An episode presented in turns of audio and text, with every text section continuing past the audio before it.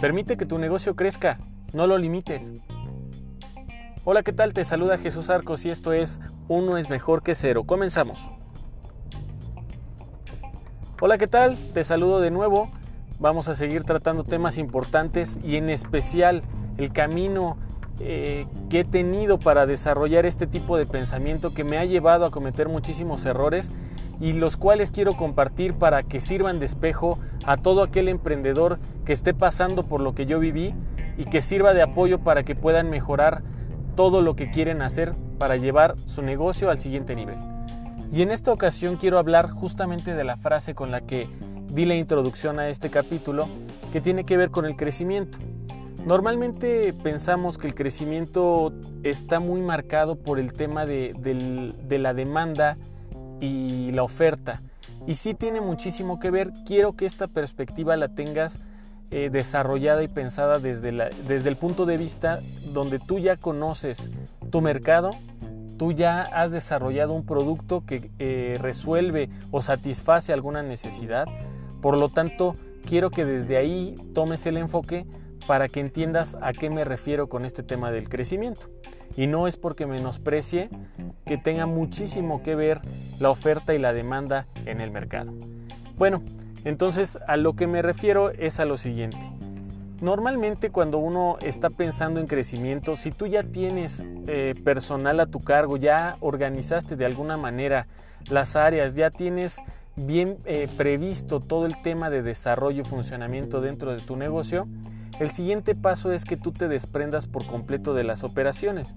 Como ya lo mencionaban en el capítulo anterior, algo que nos pesa muchísimo es que el emprendedor, el dueño del negocio, nos convertimos en el todólogo. Queremos hacer absolutamente todo, queremos controlar todo, desde la atención al cliente, el desarrollo del producto, las nuevas ideas, las ventas, las compras, trato con los proveedores, eh, todo este tipo de, de cosas que nos quitan bastante tiempo. Y yo quisiera preguntarte a ti, ¿cuánto tiempo tienes para justamente abrir el panorama y pensar en que tu negocio crezca? ¿Cuánto tiempo tienes? Realmente la mayoría de nosotros empezamos eh, completamente metidos en la operación del negocio y nos la pasamos resolviendo todas las situaciones y problemas que se nos presentan en las distintas áreas que tenemos, ya sea administrativas, contables, eh, temas logísticos, temas de entregas, de proveedores, de compra de materiales, del desarrollo del producto, del servicio, eh, todas las razones que, que ya conocemos. Pero en ningún momento tenemos un tiempo específico para pensar en abrir y expandir nuestro panorama geográfico o incluso de algún nuevo producto o servicio. Por lo tanto, Creo que lo primero que tenemos que hacer después de haber delegado y ordenado es justamente delegar pero con la carga que conlleva esto. Puedes ya tener en este momento gente que te está apoyando y que, que tienes eh, ya a tu cargo y que te está ayudando eh, con el desarrollo de, de, distintas áreas en tu negocio.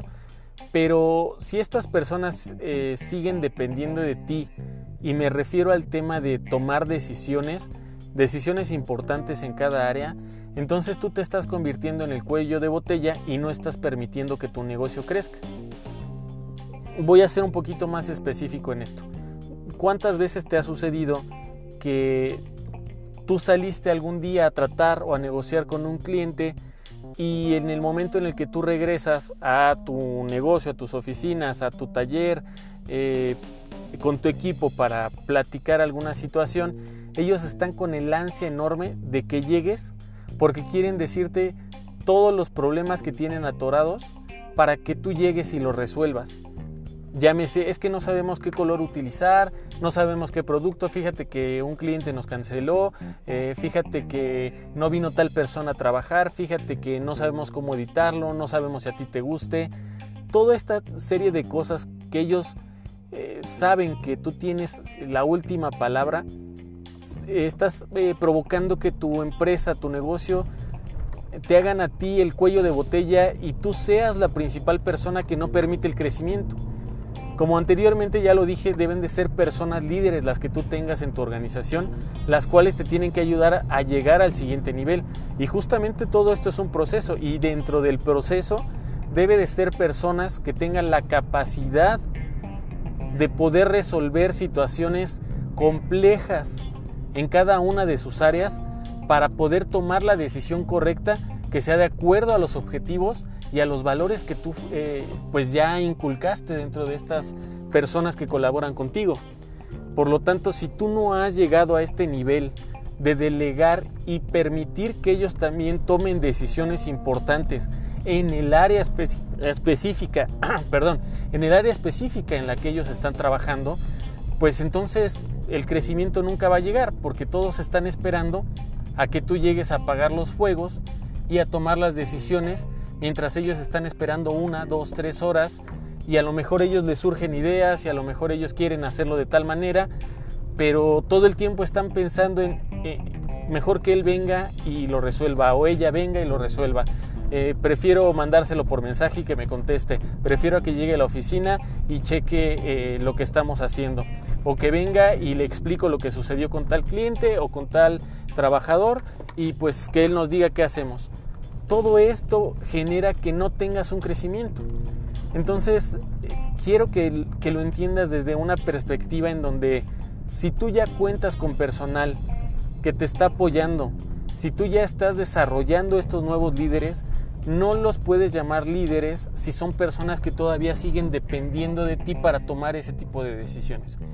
Entiendo que tú eres el dueño del negocio, el dueño de la idea, la persona que, que ha puesto todo el empeño en el desarrollo de esto que tú estás emprendiendo, pero también debes de entender que debes de permitirte que estas personas tomen decisión porque tú lo que requieres es ganar tiempo.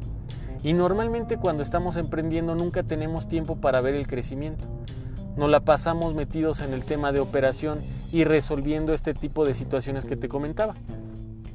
Yo, yo creo que, que al igual que a mí, te han pasado situaciones como estas en donde crees tú que ya estás listo, que la gente ya está lista, pero normalmente no es así toda la situación se, torna un poco más compleja cuando tienes más gente porque creemos que ellos no tienen la capacidad de responder y no harían lo que tú y entonces te frustras y entonces pides que no haga nada ni mueva nada hasta que no llegues tú y lo resuelvas. De nada sirve tener este tipo de empleados que no te ayuden a llevarte al siguiente nivel. Entonces, quiero que en este episodio te lleves esta parte de si tú ya estás teniendo a estos líderes que realmente les estás dando la responsabilidad de llegar a las metas que has propuesto y tienen la capacidad de decisión conforme a los retos que tienes, conforme a los valores que, que, tú has inculcado para el desarrollo de tu empresa y con la visión que tú tienes para que ellos puedan tomar decisiones con mayor facilidad, te den libertad de tiempo para que tú tengas la capacidad de buscar nuevos terrenos geográficos o nuevos productos, nuevos servicios para que entonces la empresa o el negocio crezca. Espero que esto te haya quedado muy claro, a mí me sirvió bastante cuando me lo explicaron.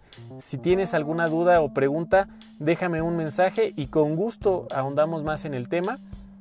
Por lo pronto es todo por este capítulo. Nos vemos en el siguiente para seguir tratando estos temas tan importantes. Te mando un saludo, yo soy Jesús Arcos y esto es Uno es mejor que cero.